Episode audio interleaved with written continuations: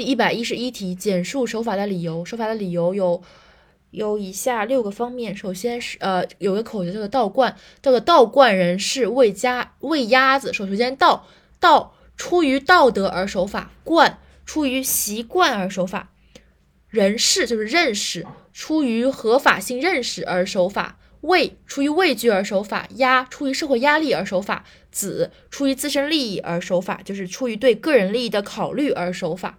道观人士畏鸭子，出于道德，出于习惯，出于合法性认识，出于畏惧，出于社会压力，出于自身利益。